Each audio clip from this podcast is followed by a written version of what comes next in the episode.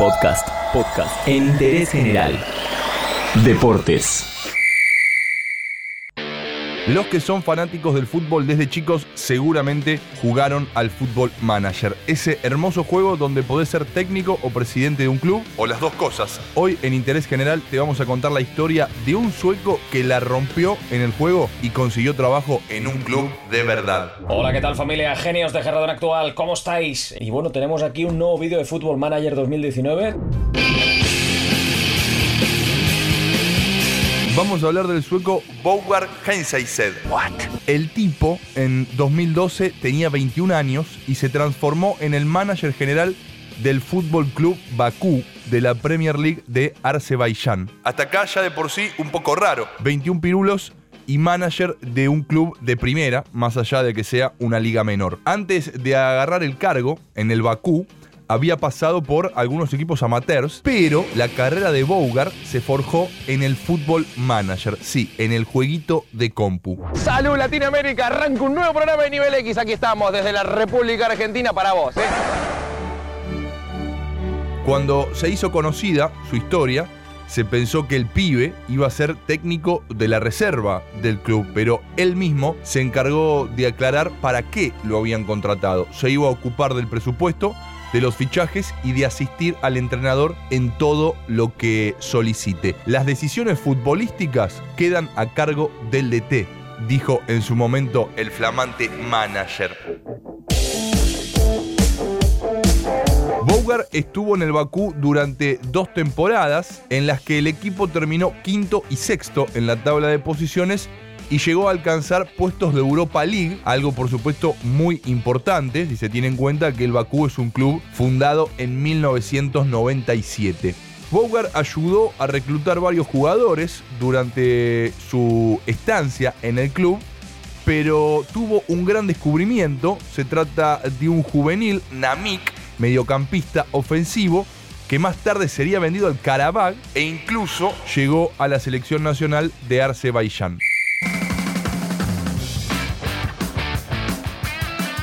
Pero la historia de Bougar no es la única. Hay muchos scouts, como se los conoce, que han trabajado en recolección de información para ayudar a armar la base de datos del Fútbol Manager, que luego consiguieron trabajo en algunos clubes de sus respectivos países. Incluso hay que tener en cuenta a un entrenador muy conocido, André Vilas-Boas, quien admitió que durante sus años como ayudante de campo del famosísimo José Mourinho, el Fútbol Manager lo utilizaban como herramienta vital a la hora de rastrear algunos jugadores. Pero esta no es la única relación entre jugadores de fútbol manager y el fútbol de la vida real. De hecho, también hay un caso muy particular.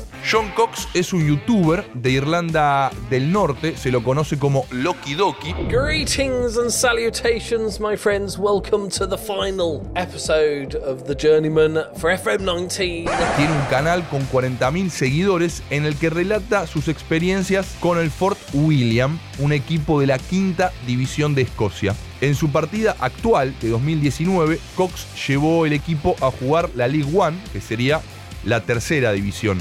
Pero la realidad del club, la vida real, es muy distinta. En la temporada 2018-2019 terminó último y en esta temporada también está último. ¡Uy, qué mal! Le tomó cariño al club y en marzo de 2019 viajó a Fort William para conocer las instalaciones del club, los jugadores y presenciar un partido. Ahí fue donde le surgió una idea bastante interesante. El youtuber se comprometió a ayudar al club y por medio de su canal en la plataforma de YouTube consiguió recaudar en la primera campaña más de 5.000 libras. La intención de Cox fue seguir actuando como mecenas del equipo y lograr en la vida real lo que había conseguido en el Fútbol Manager, el ascenso.